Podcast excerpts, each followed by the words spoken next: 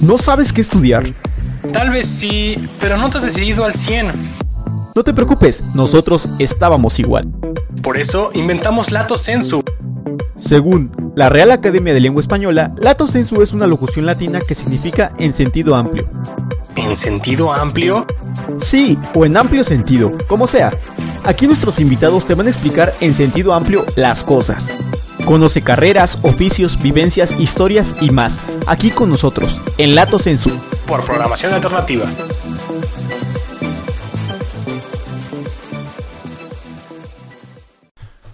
Hola amigos, hoy en otro programa de Lato Censo de Programación Alternativa tenemos un invitado muy especial, Gustavo Vega, alias El Cachirul, de la página Apuntes de Rabona. Bienvenido, Cachirul. ¿Qué tal, qué tal a todos? Eh, muy emocionado a Javi, porque lo conozco, pues, esta pandemia, ¿no? Realmente nos hicimos bastante amigos, por ahí ya seguramente saldrá la, la historia de cómo nos conocimos. Y pues nada, va- vamos a darle, ¿no? Está... Oye, descubrí que tenemos amigos en común, ¿no? Ah, tenemos un par de amigos en común por ahí, eh, el Poncho, Poncho. Carlos, Sí. sí. Carly Poncho, que, que ojalá vea este video, ¿no? Y, pues sí. nada, va a decir, yo creo que cuando vea esto va a decir, no mames, qué pedo, dar ¿cómo, cómo dislike. este acá? Dislike. ¿Cómo llegó? Pero sí, gracias por la invitación y pues si quieren empecemos. Perfecto, Cachirul. Pues cuéntanos más o menos, ¿cómo es que llegaste a Apuntes de Rabona, esta página que hoy en día tiene, según yo, un poquito más de 200 mil seguidores en total en sus redes? Pues mira, es, es como un poco curioso, ¿no? Va, va, la vida creo que te va presentando ciertas oportunidades, ¿no? Eh, en esta ocasión yo eh, entré ahí porque eh, la novia de uno de los socios eh, me contactó. Yo la conozco ella desde que somos chiquitos, desde, o sea, desde que nací, desde que tengo uso de memoria. Ella siempre ha sido hija de amigos de mis papás, ¿no? Vivimos en el mismo edificio, como 10 años, algo así. Y eh, ella estudió justamente comunicación en la Salle. Yo estudié comunicación en la Salle. Ella me llevaba dos o tres años. Y un día en los pasillos platicando me dijo, oye, mi novio, que justamente es el socio que les digo, está empezando un proyecto que se llama Apuntes de Rabona, ¿no? Es un medio eh, digital que busca un poco cultura y fútbol, pero es fútbol, ¿no? Tú nada más tienes que saber qué es fútbol. Yo sé que a ti te encanta el fútbol y por eso creo que te podría interesar. ¿Eso cuándo empezó? Eso fue en agosto del 2016. Ok. Yo iba en el en primer semestre, más o menos. No, en segundo semestre. entre primer y segundo semestre. Y mm, pues me dice, oye, es el fútbol, ¿por qué no hablas con él? Ah, Tal vez te interesa. Yo con ella, te digo, éramos, éramos bastante amigos de toda la vida. Le dije, pues bueno, ¿no? En segundo semestre, pues todavía no sabes mucho qué hacer. Realmente nadie trabaja en la carrera en segundo semestre. Todo empieza después de, de la mitad, ¿no? Quinto, sexto. Y me, pare- me pareció como interesante, el, pues redes sociales, fútbol. Platico ya con, con el socio que es Diego Andrade, ¿no? A cual lo, lo quiero muchísimo. O sea, no solamente... es- cosas de ti, no solamente, no solamente es mi jefe, es mi, o sea, yo sí lo considero mi amigo, es una gran persona, súper, súper inteligente. Em, hablé con él esa primera entrevista, yo no sabía, te digo, como mucho qué onda. Y me acuerdo que eran eh, 10 mil en la comunidad en ese momento, ¿no? Entonces yo dije, ah, pues es un montón de personas, qué padre, ¿no? 10 mil. Eh, y me dijo, oye, mira, tenemos redes sociales, somos una gaceta digital Que se distribuye en la, en la Condesa, tenemos 10, 15 números, pero queremos pasar al plano digital porque pues es lo de hoy, ¿no? Básicamente es lo de hoy, 2016 Sí, ya es creo lo que de el que no se digitalice el día de hoy, pues ya se queda en la historia. Exacto, los medios, todos los medios, o sea, tú lo ves y todos los medios ya tienen hasta TikTok, o sea, ¿no? Y hacen sus grupos de Telegram, o sea, yo, a mí Telegram todavía como que no me gusta tanto, pero pues ahí van. Y pues nada, me dice, ¿le quieres entrar? Vamos a hablar de fútbol, cultura, eh, creo que te puede interesar a ti que te gusta mucho el fútbol. Yo en ese momento era mucho tal vez de, de FIFA, de actualidad propiamente, no tanto de, de lo retro, de, de FIFA. Y, y me dijo, ¿quieres? Yo le dije, pues va, ¿no? Pues, te digo, segundo semestre, ¿cómo, ¿cómo dejar pasar una oportunidad de medio tiempo aparte, ¿no? Que era Claro. que te me podía funcionar para la carrera. Había paga en ese momento, bueno, porque No, supongo que siendo una Era página por- que está empezando y tú en inicio de la carrera, sí, Era no. por amor al arte, ¿no? Era, era, era por amor al arte, pero no solamente, eh, o sea, digamos que entré como becario, ¿no? Un becario tal vez eh, de segundo sin semestre. paga, de segundo semestre exactamente. Y en ese momento, o sea, yo sí tenía en claro que era mi primer trabajo dedicado a, propiamente a un medio de comunicación como tal. Entonces, realmente lo que la paga iba a ser la experiencia, ¿no? Y Sí. pues hoy estamos y ya tengo, tú lo sabes, ¿no? Ya tengo incluso mi propia parte en el canal de YouTube, ¿no? Tengo mi, mi videoblog todos los domingos. Entonces, pues, esa creo que ha sido Hoy la sale, paga, ¿no? hoy sale. De hecho, sí, hoy sale 6 de la tarde. Haciendo promoción. Este, y bueno, en la parte estudiantil, ¿cómo tú llegaste a la comunicación? O sea, de- decías, pues quiero estudiar comunicación porque quiero hacer esto, o, o alguien te dijo, este, estudia esto, cómo fue ese acercamiento para ti primero. Pues creo que todo el mundo siempre, la primera elección antes de ver qué carrera vas a estudiar es entre quinto y sexto de prepa que estás viendo a qué área te vas, ¿no? Si te vas a área 1, área 2, área Sí, 3 es o área mentira que 4. eso desde que de secundaria sabes que vas a estudiar, porque... Pero, pero sí hay carreras que lo saben, o sea, Sí. hay gente que yo conozco en secundaria que ya tenía determinado que iba a ser doctor y hoy ya están este, ejerciendo y todo, ¿no? Luego, Sí, luego claro. lo ves. Pero ese es como nada más el 15%, ¿no? Los niños o niñas con los plumones, ¿no? Los que, qué van a estudiar desde secundaria. Más bien, eh, yo creo que sí fue la primera como gran decisión, ¿no? ¿Qué área te vas? Dije, uno, definitivamente no, no quiero ir hacia la ingeniería. Mi papá es ingeniero, ¿no? No, creo que no es mi estilo. Ajá. Dos, que es justamente en la rama médica. Y dije, no, pues tampoco. Sí, Entonces, sí, pues era tres o cuatro. tres o cuatro, administración, contaduría, sociales. O pues ya un poco más como comunicación y arte, ¿no? Que es la cuatro. Elegiste la 4. No, elegí la 3. Elegí la 3 porque yo la veía un poco más funcional hacia adelante. Dije, pues bueno, voy a llevar estadística, contaduría, ciencias políticas mexicanas o una, una clase más o menos así. Entonces, eh, a mí me gusta mucho incluso la historia. Eso tal vez Javi no lo sabía, ¿no? Pero la historia de México y todo eso a mí me fascina. Guerras mundiales y demás. Y luego en área 4 creo que tenía materias como, o sea, va a sonar a broma, pero manualidades, ¿no? O sea, había una materia que era prácticamente manualidades. Dije, no, o sea, la verdad es que no, eran aparte nada más dos grupos, ¿no? En, en la prepa y área 3 tenía como cinco. Entonces, pues, uno quiere socializar, ¿no? Y más, pues siempre he sido muy, muy abierto. Y luego viene eh, el salto de escoger qué carrera voy a estudiar. Yo creo que me pasó como a muchos que realmente no sabía. O sea, ya, qué bueno, qué bueno que escogiste área, pero eso no me, no me ayudó a decidir. Creo que eh, ahí eh, me fui a un extra de contaduría, ¿no? Y entonces eso me dio al mismo tiempo un poco más de tiempo para pensar qué era lo que quería estudiar.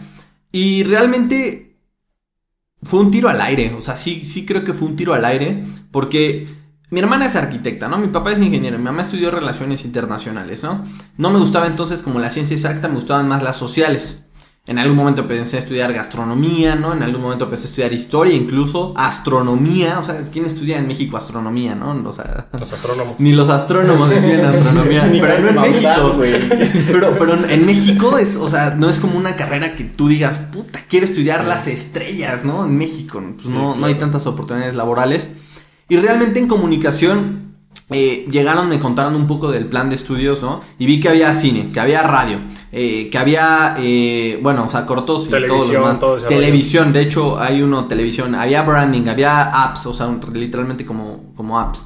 Y creo que eso fue lo que más me llamó la atención. De hecho, eh, no estaba tan seguro si quedarme o no en la Salle, ¿no? Porque pues ahí estudié la prepa y dije, quiero más abrir mi, mi campo de, de amigos o no.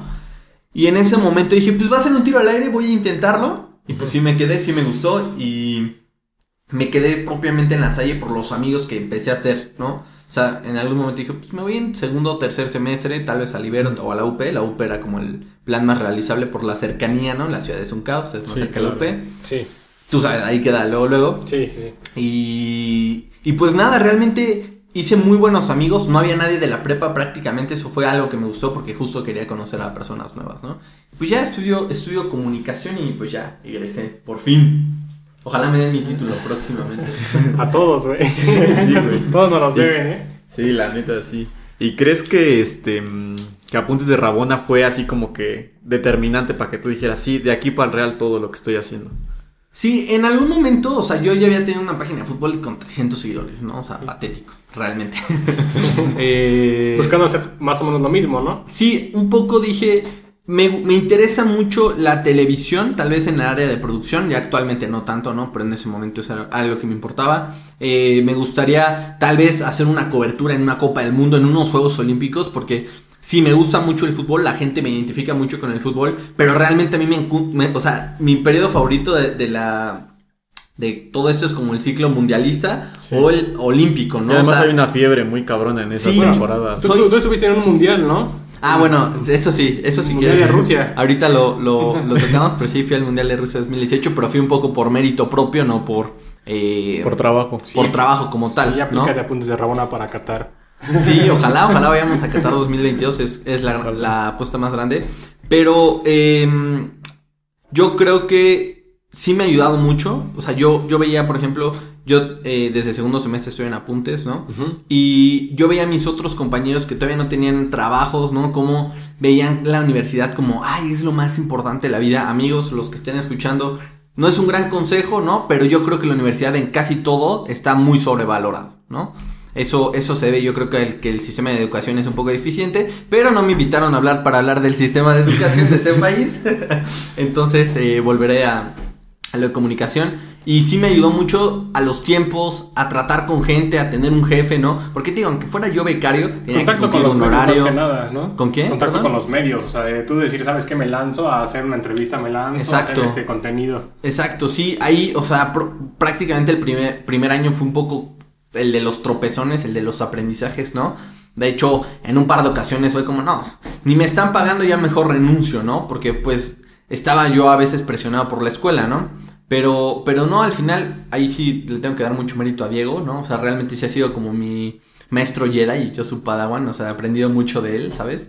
Y pues hoy seguimos ahí, hoy sigo ahí y, y me ha dejado muchísimas cosas, ¿no? O sea, la verdad sí, sí agradezco mucho que no solamente me hayan dado la oportunidad, sino que la- me hayan dado la oportunidad de aparte hacerlo estudiando, ¿no? O sea, sí me da un plus de que ahorita justamente hay un meme que dice que todas las empresas lo que piden es experiencia laboral, ¿no? Y Mm, qué sí. mejor que yo acabando ya la carrera, ya tengo cuatro años, cuatro años y medio de experiencia laboral. O sea, eso es un, es un gran plus. ¿Con tus compañeros era algo difícil? No sé, supongo envidia o algo así que te dijeran, ¿sabes qué? Este güey trabaja aquí en esta página más o menos famosa en crecimiento y así de, pues yo no.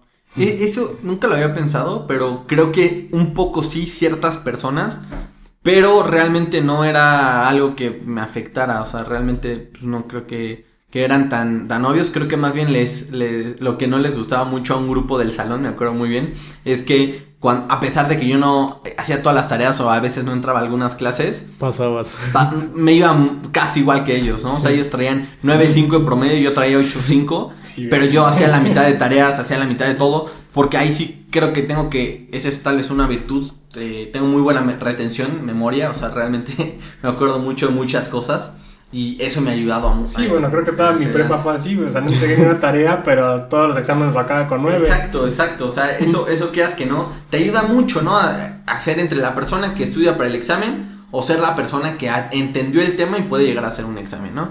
Y ahí sí también tengo que decir que mis amigos, o sea, con los que, por los que realmente me quedé a estudiar comunicación en la Salle, siempre me ayudaron en todo, ¿no? O sea, ellos en los primeros semestres no entendían muy bien por qué eh, yo les pedí este favor, como, oye, güey, este, es un trabajo en equipo, ¿no? Ármate tú esto y yo me ar- armo esta parte, ¿no? Hoy tengo que ir a, a cubrir algo, tengo que hacer algo más. Y siempre me dijeron, va, va, va. Entonces eso creo que también fue un gran, Eso- un gran eso apoyo. nunca pasa, güey, eso nunca pasa.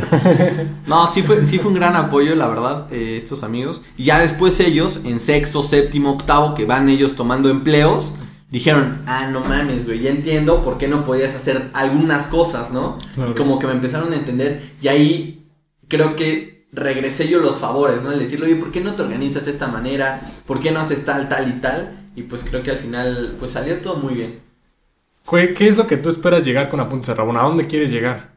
Eh, yo, bueno, creo que habría que.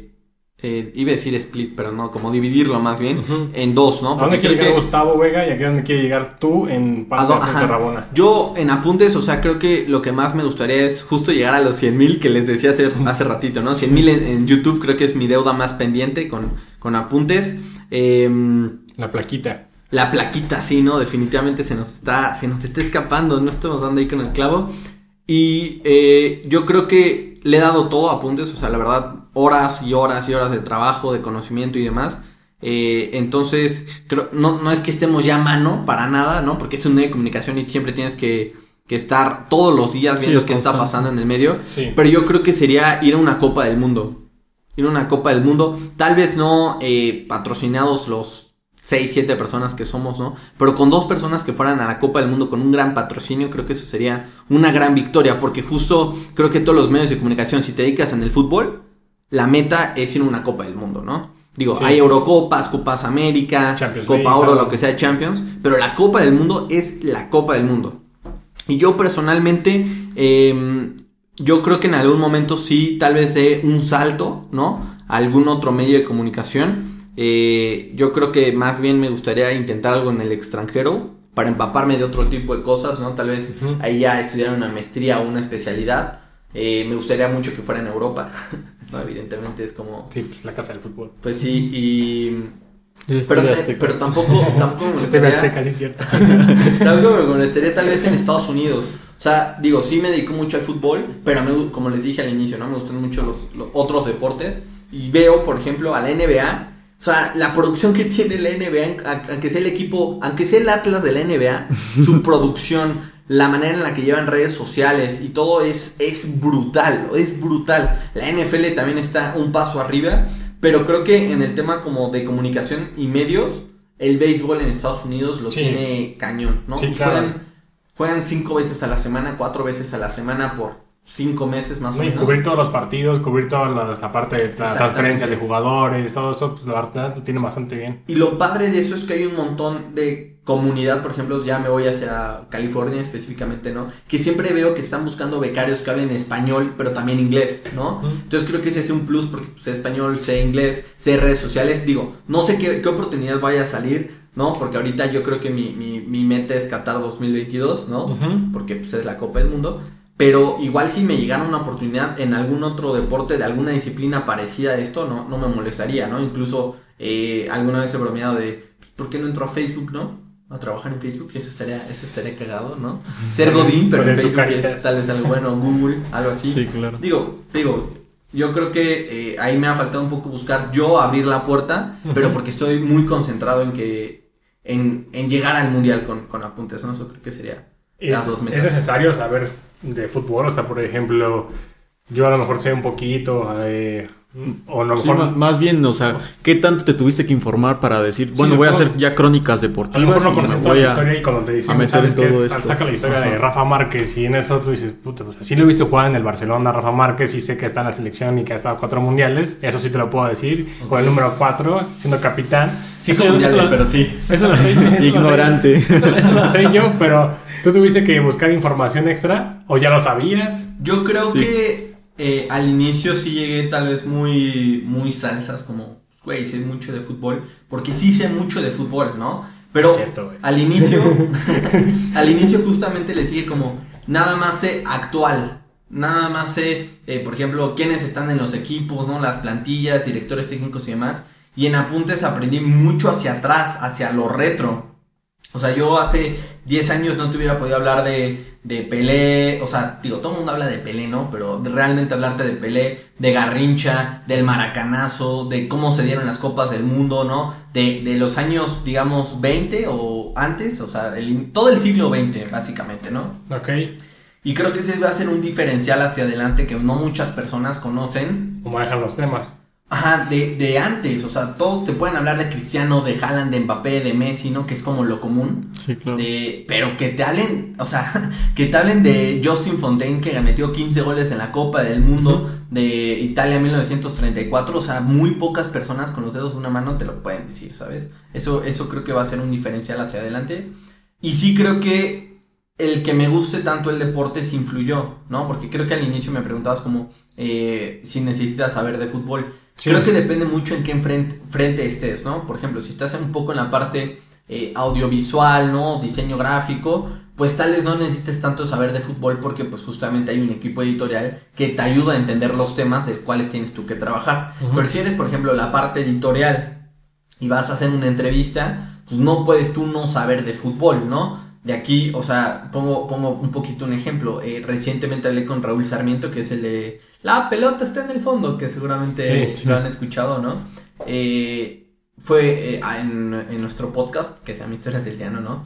Eh, hablamos, me la pasé muy bien con él, pero justamente él trajo como historias de los 50, de los 60, de los 70, ¿no? De, por ejemplo, él, él le encantó que yo supiera que el primer título del América eh, fue jugando en CU, porque antes el América jugaba en CU, ¿no? Sí.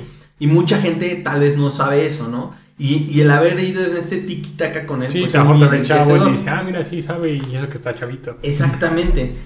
En cambio, si yo hubiera puesto tal vez, y no decir nombres porque realmente me gusta mucho mi equipo, ¿no? Pero si hubiera ido otra persona que no es de la parte editorial, ¿no? O digital, tal vez no sabía tantos esos datos porque no está tan involucrada en el fútbol, ¿no? Entonces, creo que sí necesitas saber de fútbol para estar en un medio de fútbol, pero no forzosamente tienes que haber estudiado comunicación. Ahí hay filósofos, hay historiadores, ¿no? Que tal vez les gusta mucho el fútbol y que de manera autodidacta, ¿no? Tal vez, tal vez como ahorita ustedes formaron ustedes, ¿no? Que, que de- un poco autodidacta, ¿no? Sí. Entonces, creo que puedes ir aprendiendo. Eso, eso creo que también es, es muy importante porque hay muchas personas que lo ves en los medios, ¿no? Que dicen, es que tú porque no fuiste futbolista, ¿cómo me vienes a hablar de, del arbitraje del Fútbol. ¿no? O sea, yo creo que eso no, no siempre es necesario. Algo te iba a preguntar, se me acaba de olvidar. Este, de, de tu equipo de trabajo, o sea, ¿crees que pues esta parte tiene que ser, ah, pues sí, autodidacta, ¿no? Pero, o sea, el hecho de que cada quien tenga una especialidad, pues, ¿cómo, cómo lo ves tú desde adentro? O sea, ¿crees que sí es importante o, que todos se manejen bajo una misma línea? O las aportaciones de cada uno, pues, suman diferentes tipos de, pues, de perspectivas a la hora de hacer apuntes de Rabona? ¿Cómo lo, cómo lo ves tú en tu equipo de trabajo? Yo creo que vivimos en una época de las multidisciplinas, ¿no? O sea, creo que independientemente de apuntes, creo que, o sea, digo, Javi sé que estudió, este, o sea, que es fisioterapeuta, ¿no? Y está haciendo un podcast. Eso quiere decir Y de algo totalmente diferente, o sea, no estoy haciendo un podcast de fisioterapia, Sí, exactamente, exactamente. No está Memo sentado hablándonos aquí de cómo hace la rótula, ¿no? Además, a esto voy con que creo que vivimos en una época donde si nada más te quedas en lo que tú quieres estudiar y nada más tomas una carrera, realmente veo muy complicado que consigas un éxito tal vez este que te supere de estar, no lo digo en mala onda, ¿no? Pero eh, en un call center, ¿no? O sea, en un call center tal vez no necesitas muchas habilidades multidisciplinarias, pero si estás en un medio de comunicación necesitas saber de todo, ¿no? Incluso en la fisioterapia, eh, no sé cómo sería fisioterapia, sí, en la fisioterapia. O sea, tú, yo lo veo, por ejemplo, con la cuenta, ¿no? Llevan una cuenta de Instagram, eh, varias personas de las que van ahí que hacen mucho ejercicio van compartiendo y quieras que no, eso es adaptar tus negocios a estas nuevas eras. Entonces necesitas también redes sociales, ¿no? Entonces, creo que más bien me voy por esa parte, ¿no? Que vivimos en una época en la que no puedes tú quedarte con lo que nada más estudias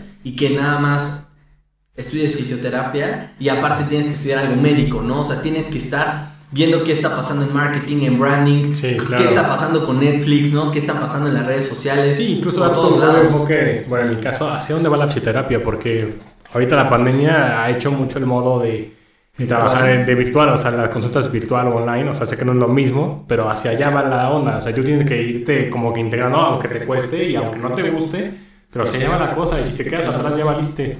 Y, y propiamente hablando de apuntes en el medio, o sea, te digo, hay uno que estudió filosofía, hay otro que estudió historia, hay uno que incluso da clases de comunicación, hay uno que estuvo en cine, ¿no? Entonces creo que al final esto mismo enriquece muchas áreas, ¿no? Porque tal vez yo soy muy bueno en la parte digital de redes sociales, pero no tengo tantos conocimientos audiovisuales y justamente el que estudió producción, pues te dice, ah, ¿por qué no haces esto de esta manera, ¿no? Por ejemplo, cuando grabamos el, el cachirul, ¿no? Pues yo sé más o menos un poco de audio, pero el que es el técnico de audio es una pistola, o sea, él sabe qué programas utilizar, hacia dónde va, para la hora en la que realizas los guiones, pues obviamente dices, ah, pues no solamente te quedas con el güey que solamente sabe fútbol, ¿no? Sino que si tomas un te- te- tema legal, pues también hay un abogado que te apoye, ¿no? Y que sepa de leyes para tocar esos temas. Entonces, a mí me parece que es muy rico y que justamente en todas las empresas o en los medios creo que está pasando eso, que justamente haya como esta esta multidisciplina, ¿no? Para que pueda ser polifuncional incluso. No, y al contrario, yo creo que mucha gente que, bueno, yo creo que la pandemia los obligó a hacer, a digitalizarse, a informarse, a muchas otras situaciones que antes pues decías, pues no tengo Sí, broncas porque... avanzamos años en un año. Ajá, sí, sí, Sí. algo que sí va a haber en mucho y, tiempo. Y creo que lo ves con los profesores, ¿no? O sea, mi mamá eh, pues, trabaja en la parte educativa también. Y Yo veo en los profesores que eh, los primeros seis meses el adaptar sus clases a una parte digital les costó muchísimo. O sea, Yo todavía alcancé a cerrar mi semestre de manera digital. Los, los últimos tres meses de carrera los tomé en Zoom. Sí, en español, el último cuatrimestre. Y yo veía que el profesor, tal vez que tenía entre 40 y 60, que es como el promedio de, de edad de los profesores, les costó muchísimo el pasar una materia que daban en, en, en clase presencial a virtual. El poner las eh, El PowerPoint. el poder hacer una, una sala de, de Zoom que fuera como Funcional. limitada, ¿no? Funcional, que haya participación en clase, que no te hagan prender la, la, pan- la pantalla para de verdad que crean que estás ahí, ¿no? Sí. O que te despiertas cinco minutos antes de tu clase, ¿no? Porque también puede pasar. Sí, claro. Entonces creo que eso, eso sí nos ha enseñado, ¿no? Que justamente si eres un negocio, tienes que tener redes sociales, porque muchas personas, o no, no sé eh, cuál sea su consumo, pero yo, por ejemplo, antes de pedir en un lugar tal vez, o antes de ir a un lugar, Sí, lo digo, buscas en en. Instagram, a ver cómo, cómo están, ¿no? O sea, Sí, que tanto flujo puede de ser, gente tienen, cuál es su mercado y qué es lo que hay. y puede ser diferencial entre que escojas tú, eh, no sé, el cortarte el cabello en A o en B. El que su Instagram digas, no mames, güey, ¿qué pedo? ¿Cómo, ¿Cómo le cortaron el cabello a este güey en un podcast? No puede ser un- una persona tal, o sea, no es un, no sé, este, ¿qué te voy a decir? Eh, Luisito Comunica, ¿no? Por decirte algo. Pero puede ser otro influencer mediano que se cortó ahí el cabello y puede ser el diferencial, ¿no? Entonces yo Sí, creo que claro. sí, te tienes que adaptar a, a- a lo que es hoy en día, ¿no? Justamente lo que decías de la, de la pandemia. Y yo, por ejemplo, he visto que han tenido invitados muy importantes que en Apuntes de Rabona han tenido gente bastante conocida en el mundo tanto de comunicación como en el mundo futbolístico. ¿Cuál ha sido el, el mayor exponente que han tenido como referencia en su canal? Híjole, eso creo que sería jerarquizar quién fue el Sí, más y el menos. Sí. Pero, o sea, está complicado, ¿no? Porque yo creo que igual eh, un poco es de gustos, ¿no? Sí, si claro. tal vez te gusta un poco más el área de narración, pues tal vez te gusta más el perro Bermúdez, ¿no? Pero yo creo que han sido varios, ¿no?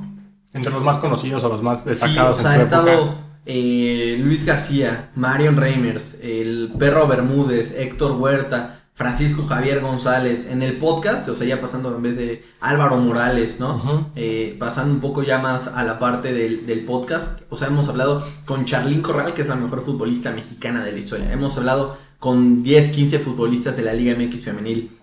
Hemos hablado con eh, Mario Kempes, hablé con Mario Kempes, o sea, campeón del mundo, Sí, que narra Argentina. Champions en ESPN. Digo, no fue, ahí creo Y que... el FIFA también. Y del FIFA sí, también. Eh, fue, fue impresionante. O sea, realmente estás hablando con una leyenda viva de, del fútbol. O sea, es cuarto o quinto argentino más importante de la historia, ¿no? Pero creo que algo que justamente destaca el estar en Apuntes de Rabona es que un día hablas con Mario Kempes y otro día hablas con Claro. mi amigo Juan Gutiérrez. O sea, con Mario Kempes nos contó, por ejemplo, que tiene un grupo de WhatsApp con los campeones del mundo del 86 y Juan Gutiérrez, que es mi amigo, nos contó cómo su abuelo jugó para el Atlante en los años 50 y 60, ¿no? Entonces creo que eso, eso es algo que me gusta mucho Apuntes, que justamente La variedad de contenido. la variedad de personas que puedes tener, ¿no? Porque en las entrevistas sí tenemos a un Perro Bermúdez, tenemos a un Luis García, pero también en el otro lado tenemos, por ejemplo, a Rodrigo Murray, que es un actor, porque también nos interesa saber cómo la actuación, la actuación puede jugar un papel importante en el fútbol, ¿no? Igual en los podcasts, tú puedes tener al campeón del mundo del 86, pero al final del día le gusta igual el fútbol que a mi amigo, que, que lo conozco hace cinco años y que su abuelito jugó en el Atlante, ¿no? Eso, eso creo que es algo muy bonito. Entonces, la pregunta era exa- exacta era quién era el máximo exponente, ¿no? Que, que habíamos tenido. Pero yo creo que, que todos, Todos son importantes. todos son importantes, porque todos tienen una historia que contar. Y hablando de historias de contar, este, cuéntanos cómo fue haber ido a un mundial. ¿Cómo fue haber ido a un mundial? Ok, aquí eh, creo que es la mayor planeación que he hecho en mi vida, porque definitivamente eh, estuvo muy bien pensado, ¿no? Me fui de intercambio, eso creo que es algo muy importante de destacar, porque yo, a pesar, o sea, de que estudies comunicación y lo que quieras, creo que sí es muy importante hoy en día que busques tú algún complemento para tu carrera, ¿no? Y en este caso fue el intercambio para mí. Y había la opción de ir en el semestre del mundial o un semestre después del mundial. Entonces dije, a ver, es mi sueño ir a una Copa del Mundo, voy a intentar llegar, y mi frase ahí, esa la creé yo tal vez, no sé si la leí, pero es el tamaño del sueño. ¿Qué tantas ganas tú tienes de realizar algo que de verdad desde chiquito te has planteado? Y pues literalmente se dio, se dio. Y estuve viendo, obviamente, dónde me iba a intercambio. Eso no iba a depender eh, sí o no a la Copa del Mundo. Sí, voy a Argentina, pero el mundial está en Rusia. No, bueno, bueno. propiamente en Europa, ¿no? Ahí sí, sí fue buscar qué, qué era la mejor opción si era España, ¿no? Al final terminé yendo a Holanda, eh, Utrecht, ciudad hermosa, me encanta. Eh, No he ido, güey, lo siento. eh, muy, muy, muy padre. Y a partir de ahí, yo empecé a ver la aplicación de los boletos, ¿no? La FIFA te vende los boletos desde, desde que hace el sorteo de, de la. Copa del Mundo en diciembre. Y pues poco a poco fui moldeando el camino para ver si se podía, ¿no? Porque también mis papás no quería que pensaran que yo nada más me iba de intercambio para ir a la Copa del Mundo, que no era así, ¿no? Realmente se dio que fuera al mismo tiempo, ¿no? Digo, digo, me pude haber ido seis meses después o no, pero sí lo forcé ahí tal Sí, vez. no, neta estuvo bien. Yo hubiera hecho lo mismo, güey. Y fue, fue algo muy bonito, realmente, eh, o sea, tuve que, el tamaño del sueño, cumplir el sueño, ¿no? Porque realmente yo tenía examen, por ejemplo, después no fui al México-Alemania, fui a México-Suecia y al México-Brasil. ¿no? Después de que acaba Corea, yo todavía tenía un examen final en, en Utrecht, ¿no? En la universidad. Y entonces voy a hacer el examen y al día siguiente me tenía que mover, ¿no? Entonces, ¿cuál es el tamaño del sueño en ese punto? Es tener que tomar un tren, ¿no? De Utrecht a Ámsterdam. Luego de Ámsterdam a Bruselas, ¿no? Que fue donde salió el Sí. vuelo. En días seguidos, o sea, fueron días seguidos. Luego de Bruselas a Moscú fueron seis horas, ¿no? Y de Moscú a Ekaterimburgo, que era el partido de, de México-Suecia, fueron 32 horas de tren. No. 32 horas de tren. O sea, dime si eso no es querer ir. Sí, claro. O sea, Pero bueno, tuviste que también planear los tiempos, ¿no? Porque capaz de que decías, bueno, 32 horas en tren, pero ya pasó el partido. ah, no, claro, No, claro. pues sí, no, sí, ahí, ahí sí tuve que, que planear definitivamente todo, ¿no? Aquí la parte es que Rusia, pues ustedes saben que es un país grandísimo, ¿no? En sí. extensión. Y justamente Ekaterimburgo es la ciudad más alejada de Rusia. O sea, es una mentada de madre porque ya estás más cerca de Beijing que de Moscú, casi, casi. O sea, estás en la parte asiática ya de Rusia. Ujú. Y, o sea, sí es Ahí ya se come murciélago.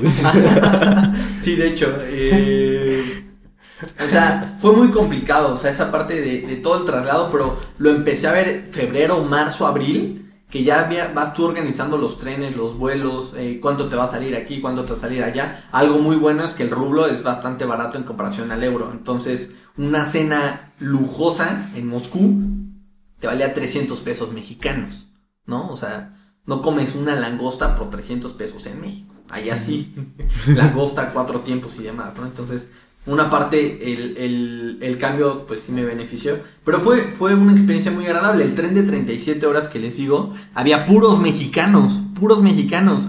Había pachanga, había No, chelas, pues sí. había música, o sea, había una peda ahí. No había tan buen internet, eso es cierto, eso fue algo complicado, ¿no? O sea, de esas 32 horas dormí 25 tal vez. pero, pero el llegar, el ver a la gente, o sea, si estás en otra parte del mundo, si estás literalmente a 10 horas de, o sea, me refiero de uso horario entre México y, y Ekaterimburgo, pero la gente es México, o sea, estás afuera del estadio y está sonando el jarabe tapatío, hay gente bailando Los Ángeles Azules, o sea, fue Está el Chavo del Ocho. una Iztapalapa mezcla para el mundo cierto, güey. De verdad fue una experiencia multicultural muy importante. Hay una. Se volvió famoso un pasillo este de luces en Moscú, no sé si se acuerdan, donde la gente cantaba y hacía Mm. pura pendejada. Sí, sí. O sea, había argentinos, había paraguayos, no había gente. O sea, Paraguay no fue a la Copa del Mundo y había gente de Paraguay que había ido a la Copa del Mundo, ¿no? O sea, fue, fue algo muy, muy, muy interesante. Brasileños, belgas, o sea, de todo, ¿no? O sea, Estuvo bien belga. Estuvo bien belga, o sea, sí, sí es una experiencia que, que, que vale toda la pena, ¿no? O sea, por, por el tamaño de evento que es. O sea, el mundo de verdad, yo creo que la, o sea, Yo creo que es el evento deportivo más esperado, ¿no? Yo creo que Juegos- sí. bueno, entre los Juegos Olímpicos y... No, yo creo que el mundial tiene Pero- una fiebre más cabrón. Yo, yo, Exactamente. yo creo que es esa la diferencia entre los Juegos Olímpicos y tales el Mundial, que la fiebre que desata la Copa del Mundo es Fiesta, otra cosa, fiesta, exactamente. Y otra es disciplina. Ajá, o sea, en los Juegos Olímpicos, digo, obviamente si hay mexicanos siempre va a haber desmadres, Desmadre, eso se sabe. ¿no? Porque pues, ustedes lo saben, un güey se tiró de un barco una vez, han meado monumentos, así hemos hecho el ridículo internacional, ¿no? Pero en los Juegos Olímpicos creo que, o sea, por más que te guste el atletismo y que Sí. celebres el atletismo, no creo que si ganas una medalla de bronce en tu país, te vayas a poner una peda y O te a vayas al Ángel desmadre. Ajá, exacto. O sea, sí es una celebración, pero es muy distinta, ¿no? Es una, claro. es una, sí es un, es una fiebre, es eso. Creo que, creo que esa es la palabra, ¿no? La fiebre del mundial. Y, y, por ejemplo, este. O sea, yo supongo que el tiempo que estuviste en Holanda no viste muchos mexicanos. Eh, no realmente, pero sí conocí mexicanos allá. Yo me fui con dos amigos de aquí de la universidad. Pero ya, ya, sí conocí a tres mexicanos. Tres mexicanos. Uno era Pocho, es mexicoamericano, ¿no? Y conocí a un mexicano que estaba en Guatemala. Pero sí, sí había mexicanos. Y sabes, algo muy importante, o sea, como curioso, eh, es que muchos futbolistas mexicanos han jugado en Holanda, ¿no? Propiamente allí estaba el Chucky Lozano Chucky, en ese momento con el PSV Eindhoven. Y me acuerdo que cuando yo les decía, es que soy de México, me decían, ah, como el Chucky Lozano, ¿no? Entonces eso quiere decir también la relevancia que puede tomar el fútbol, ¿no? Del futbolista Pues Chucky Lozano. El Chucky Lozano cuando entraron en un partido del PSV sacaron la bandera. La bandera de México lo hicieron con Guardado, lo hicieron con Moreno y han hecho muchas El muestras de monumento afecto. guardado en el estadio del PSV Ento- también. Entonces eso quiere hablar que, que, o sea, es algo muy, muy bonito, ¿no? Muy, muy interesante de ver cómo te relaciona, ¿no? Si mi mamá tal vez hubiera ido a Holanda y le hubieran dicho, ah, como el Chucky Lozano, mi mamá no hubiera tenido ni idea de un carajo quién es el Chucky Lozano, ¿sabes? La que dicen, el Chucky Lozano. Exacto, exacto, pero, pero sí, eso también es algo muy, muy Pero- interesante. Eh, ha de haber estado chistoso, ¿no? Porque de, de estar este relativamente solo en Holanda a llegar y ver a toda la banda en, en Rusia. Sí, sí, te fue cambia, sí te cambia, sí un te cambia. madrazo, ¿no? O sea, yo tenía un amigo que ya le estaba dando el jamaicón al Rorris. ya le estaba dando el jamaicón de Rorris. regresar a casa y así. Pero sí, sí, o sea, regresas, regresas a esa parte y ves a los mexas, o sea, están tirando barrio, güey, y ahí estás sin playera, cantando Los Ángeles Azules a todo volumen, Luis Miguel, La Peda, o sea, sí, sí, sí es muy, es, es un fenómeno curioso, o sea, porque es México, pero no estás en México, Claro. ¿no? Entonces eso, eso sí fue muy interesante. Yo tuve una experiencia similar. Bueno, no fue similar, fue muy diferente. Me fui a Nueva York también a un curso, un tiempo. Y iba a Nueva York, este güey, gracias. y tenía que tenía una entrevista en la embajada porque iba a hacer algo allá. Estaba con un amigo que se fue también al curso, estábamos comiendo en un puesto a la vuelta de la embajada. Dije, es media hora mi entrevista, voy, este, como algo y todo. Total que sale un, un homeless, como de dos metros, negro altote, y me pide dinero. Y yo como buen mexicano le digo, no, gracias, obviamente en inglés, ¿no? Y me dice, gracias, ¿por qué? Digo, ah, pues por darme la oportunidad de ayudarte. Y se enojó y el güey me agarró de la playera y me levantó así. Y hace una que llegaron varios güeyes en bicicletas y eran mexicanos todos, pero se juntaban allá atrás de la embajada para comer en el puesto. Y se la empezaron a hacer de pedo, que bájalo, Le que no sé tiraron qué, paro. y todo. Ajá, y me tiraron paro y me sentí como en casa, güey, esa En la vez. esquina, güey, el Sí, güey, o sea, El te respalda. Sí. Mira, o sea, muchas veces se habla como de que el mexicano es el peor enemigo del mexicano, pero creo que también es cierto que si sales del país y ves Claro, otro sí. mexicano, Hay se una vuelve tu solidaridad hermano, muy- se vuelve tu hermano cabrón. prácticamente. O sea, es, es algo muy bonito, creo que muy propio de México. Sí, claro. ¿Esta pandemia ha cambiado algo el enfoque de Punto de Rabona? Sí, yo creo que sí, porque se, y aquí creo que, eh, o sea, los que vemos el fútbol, se paró el fútbol. O sea, literalmente, la Liga Mexicana dejó jugar en marzo. La Liga Española, la Champions, Premier. Sí, todo todo el mundo del fútbol se paró. Entonces, ¿cómo le haces para contar historias de fútbol cuando no hay partidos de fútbol? O sea, no mames, eso creo que es lo más... Lo, o sea, si quieres encontrar un verdadero obstáculo es cómo mantienes a flote un medio que no tiene una noticia diaria. Contenido, ajá. Pues ya ves que sacaron la liga de, en, en línea. Ah, sacaron la liga, la liga la. I-Liga, ¿no? La I-Liga que, que de hecho de ahí Qué sale... de madre, güey. Qué mentada de madre.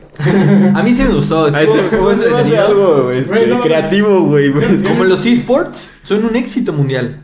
A mí no me gusta ver jugar a alguien videojuegos, digo. O sea, sí. Pero porque tienes la oportunidad de jugar, güey. Pero además está cagado ver a tus jugadores jugando FIFA, güey, con su propio personaje Sí, en su totalmente. equipo y todo. Se me hace algo muy cagado a mí, güey. Creo que fue un muy buen experimento de la federación porque pues, era la primera vez y realmente no lo tenían organizado. Fue como, güey, ¿qué hacemos para mantener audiencia o dar algo que hablar? Pero justamente en Apuntes no hablamos de eso como tal, ¿sabes? O sea, hablamos del fenómeno de los esports. Ujú. Hablamos tal vez con las personas, por ejemplo, te decía Ormeño, ¿no? Que juega en Puebla, que fue como lo- el más destacado de ese torneo de FIFA porque hizo trenes del de mame y la chingada. Sí, sí. Pero realmente esa no es nuestra, nuestra, nuestro tipo de historia, ¿no? Tuvimos que, el inicio fue muy complicado, ¿no? Pero tuvimos que empezar a hablar de las afectaciones económicas que deja la pandemia para la Champions, para la Liga Mexicana, para la Liga MX femenil que se estaba desarrollando, ¿no? O sea, tenías que buscar aristas muy distintos a los que los medios de comunicación tradicionales están tocando, ¿no? Eso creo que fue el mayor reto y después un poco encontrar cómo hacer contenido interesante sin tener que hablar propiamente del fútbol directamente. ¿Y a qué voy con esto? Empezamos a sacar contenidos que puedes ver en Netflix si, si estás aburrido sobre fútbol, en Amazon Prime. Eh, cómo tú empiezas a contar historias sin tener fútbol al mismo tiempo. Eso fue un súper obstáculo para todos, para todos. Y ahorita que ya es atractivo, pues obviamente es mucho más sencillo. A lo mejor platicas con algunos sobre la experiencia que tuvieron al momento de estar sin fútbol, ¿no? Sí, ahorita, o sea, quieras que no, pues ya hay Champions, ya hay Liga MX, hay fútbol en Europa, se siguen rompiendo récords y demás. pero sí, ahorita, pero en ese momento sí fue, sí fue complicado, ¿no? Porque incluso eh, ahí sí quiero decir como todos teníamos una experiencia digital o teníamos habilidades digitales, Zoom y demás. Entonces, pues al inicio no fue tan difícil, ¿no? Pero ya cuando pasan 3, 4 meses, el no ver a tus compañeros de trabajo, la dinámica, yo creo que eh, cambió todo, cambió todo y pues ojalá no vuelva a pasar, ¿no? Que se tenga que detener el fútbol porque pues, nunca había pasado. Pues sí, pues algo más que quieras agregar, a mí me gustaría puntualizar un poco porque en teoría este podcast es para inspirar a otros a que se animen a hacer lo que hace nuestro invitado, en este caso como lo que estás haciendo tú. ¿Qué consejo le podrías dar a alguien que se quiere dedicar a, las crónicas deportivas? Em, primero que nada que, que tienes que estudiar. O sea, no me refiero propiamente a que tengas que estudiar una carrera, ¿no? O sea, creo que ese es como el típico mame estadounidense de que no tienes que estar a la carrera para poderse crear Facebook, ¿no? Por ejemplo. Pero sí creo que te tienes que preparar en muchos aspectos, ¿no? El ser incluso un poco autodidacta, como tú decías. El que si te interesa un rubro, o sea, sea, sea, no sé, la contaduría, ¿no? O sea, las finanzas, o seas arquitecto, o seas comunicador, y ya tengas tú el área en la que quieres tú más o menos trabajar, empaparte, ¿no? Algo que me parece muy interesante, que de hecho viene un TikTok, ¿no? Que decían, ¿cómo puedes tú ser la persona que quieres ser? Y dice como, escríbele y dile, yo trabajo para ti gratis 30 días y veo qué es lo que haces y cómo lo haces, ¿no? O sea, tienes que aprender mucho el ejemplo, ver qué estudiaron las personas que tú quieres sí, de inspiración, ¿no? decir exactamente. Y creo que también tienes que ser muy consciente a veces que si vas a iniciar, inicias desde abajo. O sea, es muy complicado que tú, o sea, si yo hubiera puesto mi miedo de comunicación y hubiera dicho, ah, no mames, güey, los millones, vamos a invertir aquí, vamos a invertir allá. En mi caso, pues evidentemente no fue así. Y tienes que ir, o sea, tienes que entender, y creo que esto más que para comunicación para cualquier, es vas a empezar desde abajo y no está mal. O sea, no vas a cobrar tal vez un peso, pero tu paga va a ser la experiencia, ¿no? O sea, puedes tú ir en la mejor universidad, en la más cara de todo el país, pero si no tienes una experiencia laboral personal, realmente no vas a poder tú desarrollar todas las capacidades que puedes tú creer que tienes, ¿no? Entonces ese creo que eh, es uno. Y el otro que justamente es una frase que, que ya les dije ahorita, ¿no? El tamaño del sueño qué tan dispuesto estás a hacer cosas para lograr lo que quieres obtener, ¿no? ¿Cuál es tu objetivo? ¿Qué es lo que tienes que hacer? Si tienes que aventarte, digo, aquí pues yo también te abro tales desde el privilegio de decir, pues puta, estuve en la Copa del Mundo, ¿no? Y nada más tenía que echarme 37 horas del tren. Pero si vas a una entrevista de trabajo, si vas a eh, cambiarte de carrera, de universidad, incluso si vas a salir con tu novia, ¿no? ¿Cuál es el tamaño de lo que tú quieres conseguir? Si te tienes que aventar 37 horas al tren sin internet, ¿estás dispuesto a hacerlo? ¿No? Eso creo que es cuando lo que determina entre... Sí, lograr el sueño o no lograrlo. O, ay, sí, 37 horas. Puta, qué hueva, ¿no? Qué hueva aventarte 37 horas. Puta, estás en el mundial, cabrón. ¿Quieres ir a ver a México? Tienes que aventarte 37 horas porque es la manera en la que llegas gratis a ver el partido, ¿no? El vuelo de avión eran dos horas, pero valía 25 mil pesos, ¿no? Y en ese momento, pues, no hay manera, ¿no? O sea, ¿qué quieres hacer? ¿Llegar o no llegar? ¿Te vas a quedar, ya llegaste hasta allá y no vas a ir? Cabrón, empújate. El tamaño del sueño es lo que, lo que va a determinarte tu. Sí, bueno, el, animarte a hacer las cosas, porque creo que muchas veces eh, estás esperando la oportunidad adecuada y tú debes de buscar esas oportunidades. En este caso, o sea, creo que lo que importa es el hecho de que tú quieras proponerte hacer algo y lo hagas y como tú dices, empezar desde abajo. Nosotros empezamos, creo que no tenemos ni un video todavía. Sí, publicados.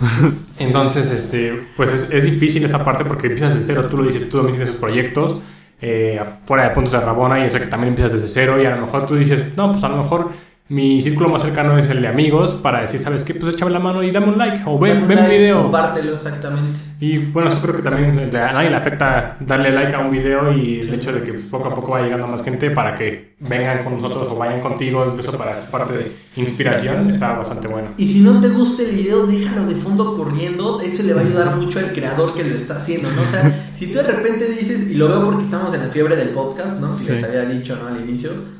Güey, tal vez a mí ya no me llamó tanto la atención, pero lo voy a dejar corriendo porque sé que al final eso le puede ayudar a ellos por la retención de público, los números, ¿no? La cantidad de streams que tuvo.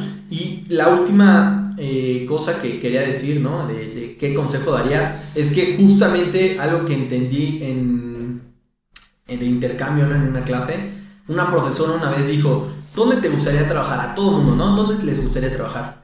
No, pues a mí me gustaría trabajar en Google, ¿no? A mí me gustaría Sí. trabajar, ahí es Philips, ¿no? Es una empresa bastante importante, Sí. Philips.